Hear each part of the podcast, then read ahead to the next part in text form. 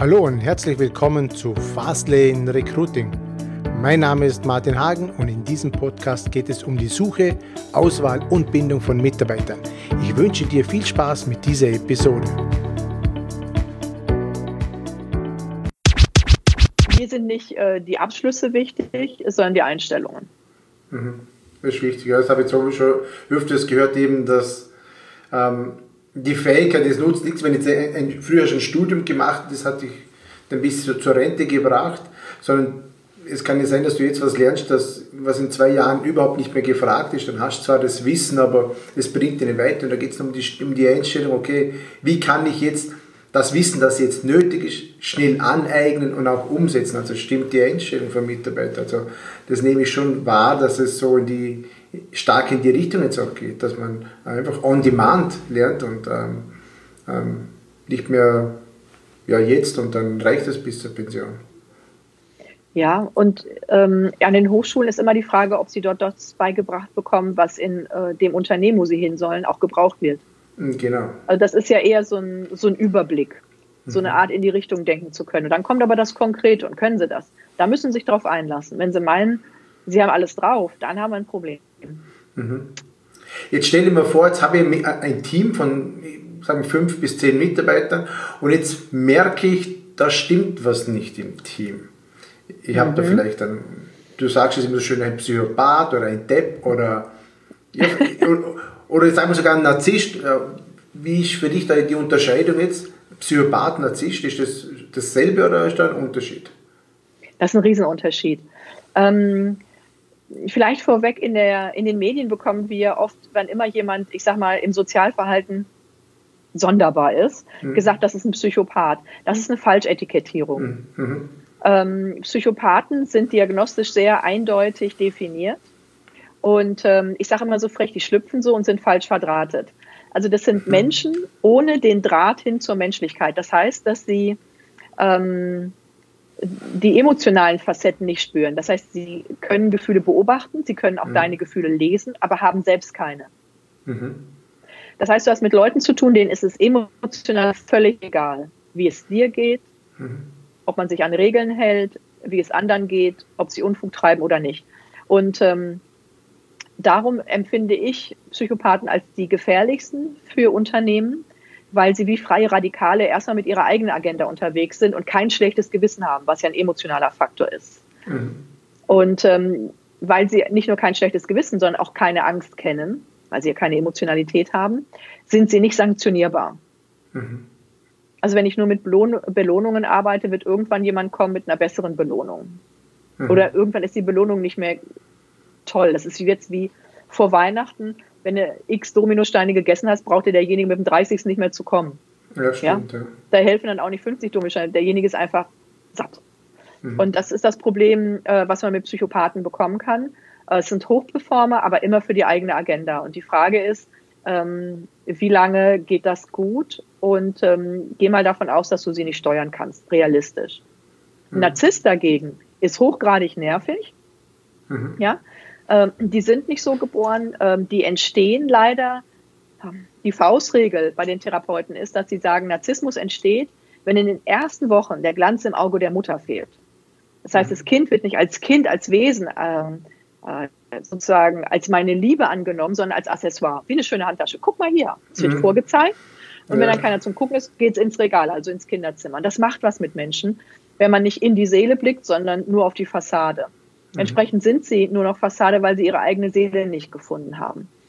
Ähm, die kann man auch sehr gut und schnell detektieren. Man hat eine hohe Ich-Dichte im Gespräch. Mhm. Ja. Aber sie kommen auch mit ihren Gefühlen nur bis zur Nasenspitze.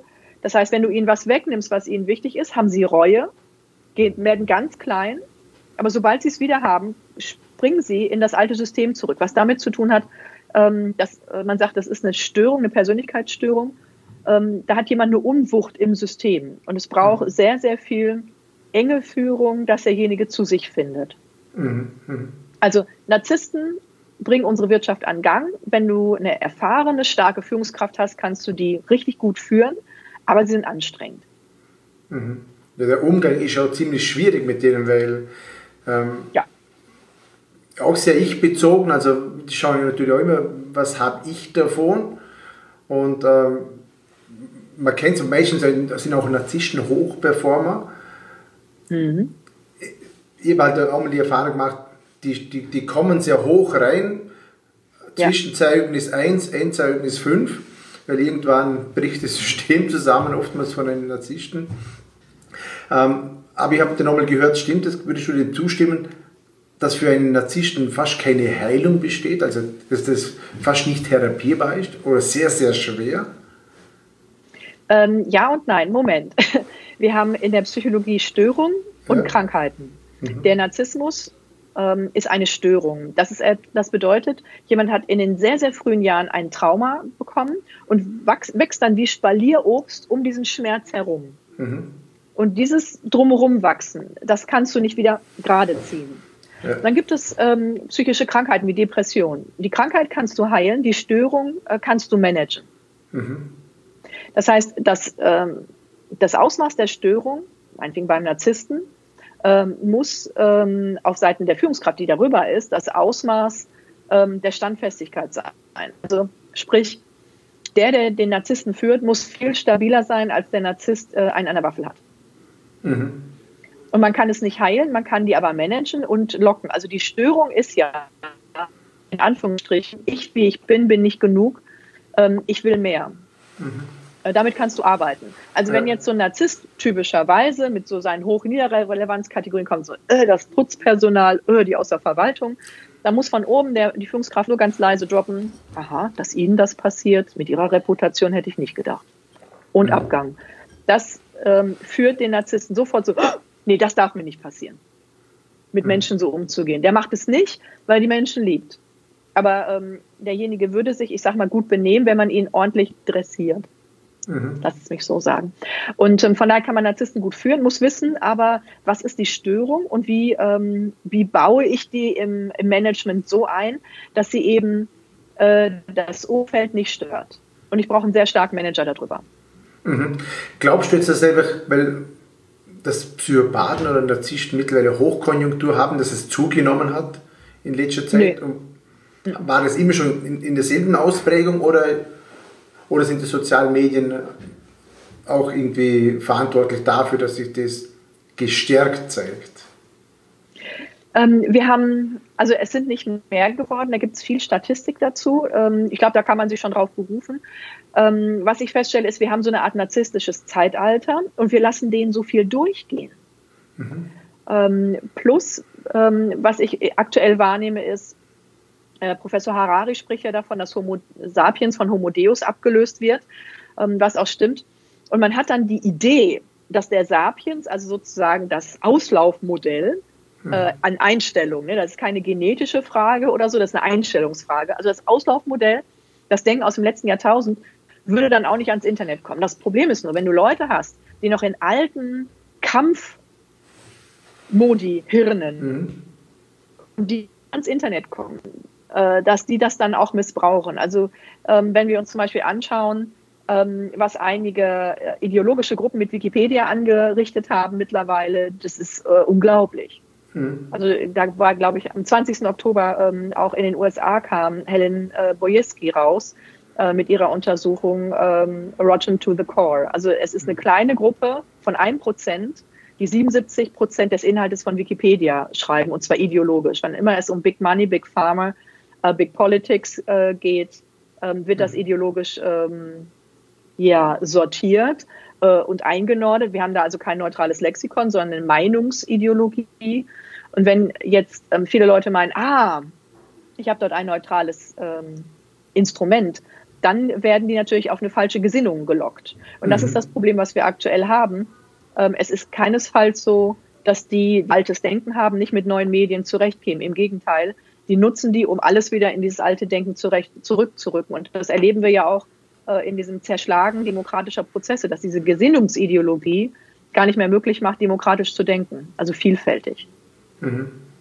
Das ist spannend. Jetzt geht das, man Wikipedia völlig auseinanderlaufen. So, ja, also jetzt geht man Wikipedia so in, in Frage stellen sollte auch in dem Fall.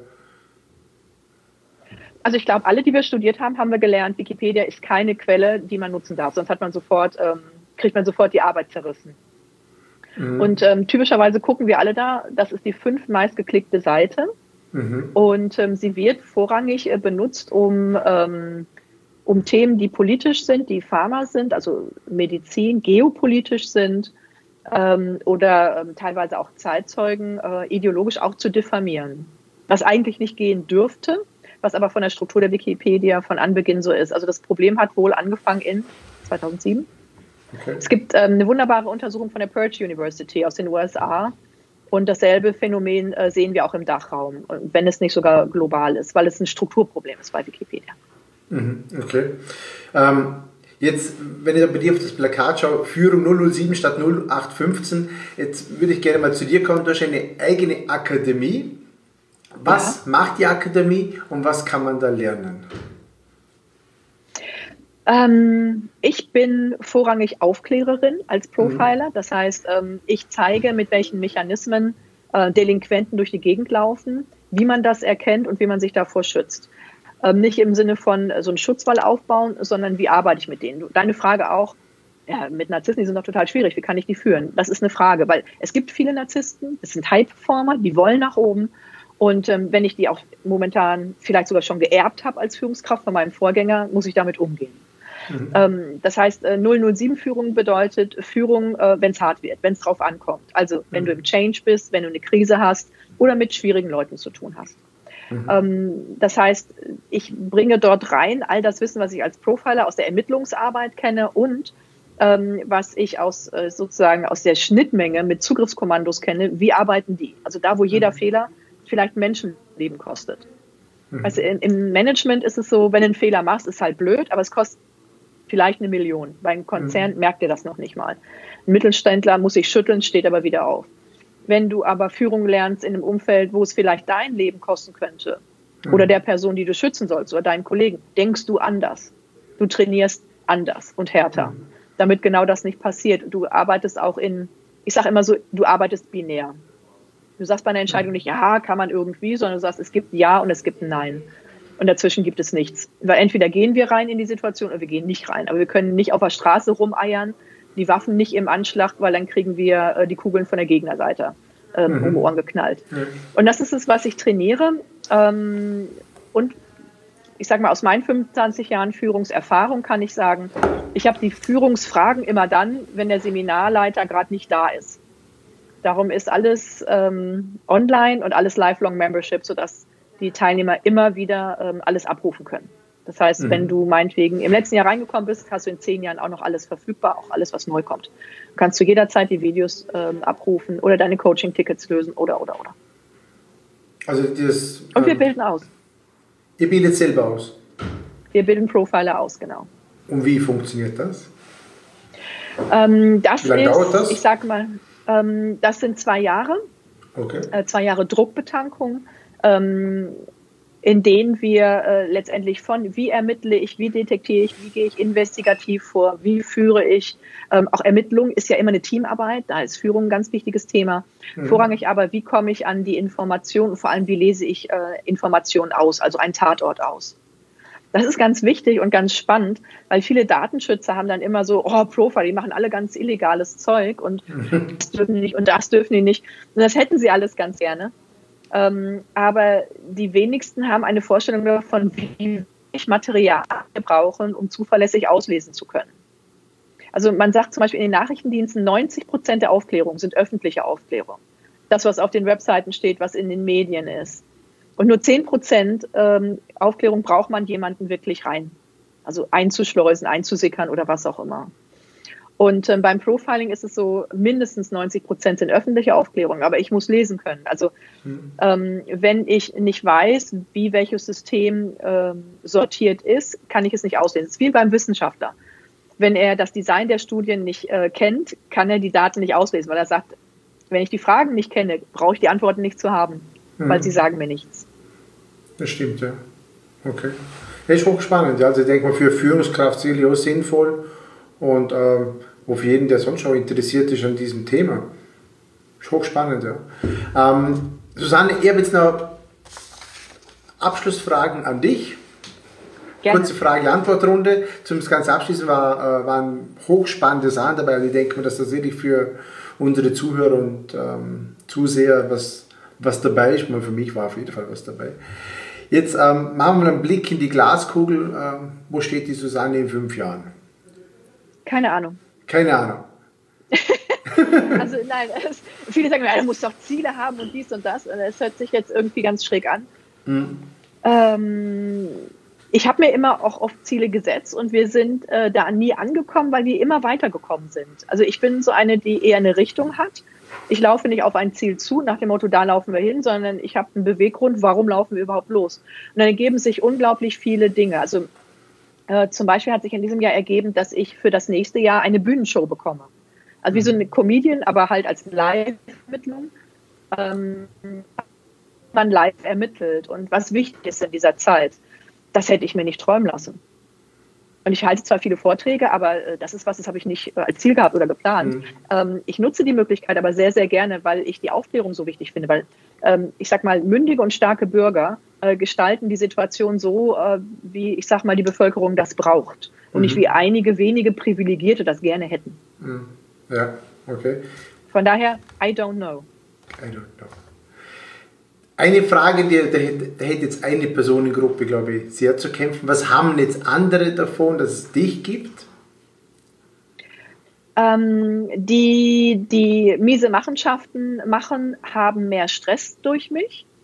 Und die, die ähm, sauber arbeiten, die einfach nur ihr Leben leben wollen, also mit Leichtigkeit, Liebe und Leistungsbereitschaft, ähm, die haben Aufklärung und damit, ich sag mal, Wissen, was nicht als Herrschaftswissen ähm, isoliert sein soll, sondern was sie befähigt, sich zu schützen und vor allem ihre Ziele zu erreichen. Mhm. Cool, ja. Und letzte Frage, jetzt welchen Preis oder welches Opfer hast du gebracht, dass du jetzt da stehst, wo du jetzt bist? Jetzt war ich war auf deiner Homepage, der Werdegang ist ja der Wahnsinn, also was da für Ausbildungen und so weiter du gemacht hast. Gehört das auch dazu? Ähm, das gehört auf jeden Fall dazu. Und deswegen möchte ich jedem zurufen, mach bloß was, was dir Spaß macht. Mhm. Ähm, ich bin jetzt wirklich nicht so eine Yoga-Generation äh, nach dem Motto, ha, ich habe jetzt aber, jetzt muss ich mit meinem Hund spazieren gehen und ha, jetzt muss ich mich nochmal irgendwie, äh, irgendwie verbiegen, sonst fühle ich mich nicht. Ähm, aber ich habe immer ähm, meine Lust gehabt, äh, zu erkennen, wie ticken Menschen. Das war irgendwie immer schon so, als ich auch ganz mhm. klein war. Und darum äh, auch diese Ausbildung, das wollte ich einfach wissen. Das hat mir Spaß gemacht. Da bin ich nicht hin, weil ich dachte, okay, das musste und das musste, mhm. sondern ich war eher da und sagte, oh Gott, kann ich nicht alles gleichzeitig. Womit fange ich an? Wie mhm. priorisiere ich? Und ähm, ich sag mal, der Preis, den ich vielleicht gezahlt habe, ist natürlich viel, viel Arbeit. Also mhm. äh, auch wenn es Spaß macht, ist es viel. Ähm, darum ist es wichtig, dass es Spaß macht. Viel Neider. Mhm. Definitiv. Also sobald du halt nicht mehr in der grauen Masse bist, äh, kommen die, die das stört und ähm, treten dir in den Rücken. Ähm, mhm. man sagt ja so schön, Mitleid äh, bekommt man geschenkt, Neid muss man sich erarbeiten. Und eine Kollegin, die sagt immer so schön, Neid ist die Mehrwertsteuer des Erfolges. Und äh, wenn du es so siehst, dann kannst du das ganz gut haben, weil ähm, wenn du, ich will jetzt gar nicht sagen höher kommst, sondern einfach in die Bereiche, die dich auch interessieren, lernst du auch unglaublich spannende Menschen kennen. Und die überwiegen auf jeden Fall. Mhm. Also ich würde mal sagen, äh, meinen Erfolg habe ich erlernt und erlitten gleicher, äh, gleichermaßen, wie mhm. auch erarbeitet. Ja, gut, man, man, man könnte es ja so sagen, dass man, solange man noch keine Neide hat, ist man vermutlich auch noch nicht groß genug, nicht? Oder halt noch nicht klar positioniert. Es gehört dazu, also äh, ja. das also, ist ähm, einfach... Sag's mal so, ähm, du hattest gesagt, Mensch, ach, die mit den, äh, mit den Haaren, mit den schwarzen Haaren und dem Pony und den roten Lippen. Ähm, ich weiß noch, wie mein äh, Pressesprecher sagte, Susanne, überleg dir das gut mit der Marke. Marke bedeutet mhm. Feinde. Es geht nicht anders. Ich habe gesagt, ich bin ja so eine Krawallbraut, was man war. Ähm, wer aber sagt für sich, ich will eigentlich immer, äh, dass ich in Frieden lebe und ich weine schon, wenn jemand meinen Facebook-Post nicht liked, ähm, dann nicht zur Marke werden. Mhm. Stimmt, ja. Weil, weil es, ähm, die Marke muss polarisieren, mhm. ähm, die muss Ecken und Kanten haben, die braucht eine klare Aussage. Und ähm, das zieht automatisch Neider hervor, die typischerweise für sich selbst nicht viel geschafft haben, aber wissen, dass wenn ich den anderen zerstöre, habe ich schon mal wieder äh, gleich mehr Ruhe drin. Ja, weil es geht ja auch nicht darum, es jedem recht zu machen. Also wäre das Neueste. Das wäre das ist ja unmöglich. ja, liebe Susanne, vielen Dank für das Gespräch. Das war echt sehr nett und sehr informativ. Wenn man jetzt mit dir Kontakt aufnehmen möchte, was wären so die besten Kanäle? Facebook hast du erwähnt. Wo, wo kann man dir noch folgen? Instagram? Ähm, Instagram, äh, auf jeden Fall YouTube. YouTube. Facebook. Ähm, wenn man Fragen hat, gerne PN oder einfach über die Website profilersusanne.com. Ähm, von daher würde ich sagen, also wenn ihr Fragen habt, her damit. Ich beantworte sie reaktionsverzögert, weil ich in Ermittlungen stecke, aber ich mhm. beantworte mhm. sie sehr, sehr okay. gerne. Das machen wir alles unten rein, dass, dass die Leute ja mit dir Kontakt aufnehmen können. Super. Wenn sie Fragen sehr haben. Sehr gerne. Vielen Dank, Susanne. Ich danke dir und weiterhin viel Spaß beim Erfolg. Vielen Dank. Ja.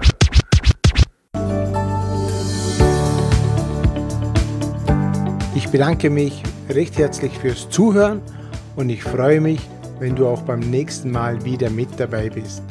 Wenn dir dieser Podcast gefällt, dann schreib mir bitte ein Feedback bzw. eine 5-Sterne-Bewertung auf iTunes oder wo auch immer du das jetzt hörst. Ich wünsche dir natürlich bei der Umsetzung alles Gute und viel Erfolg. Bis zum nächsten Mal, dein Martin Hagen.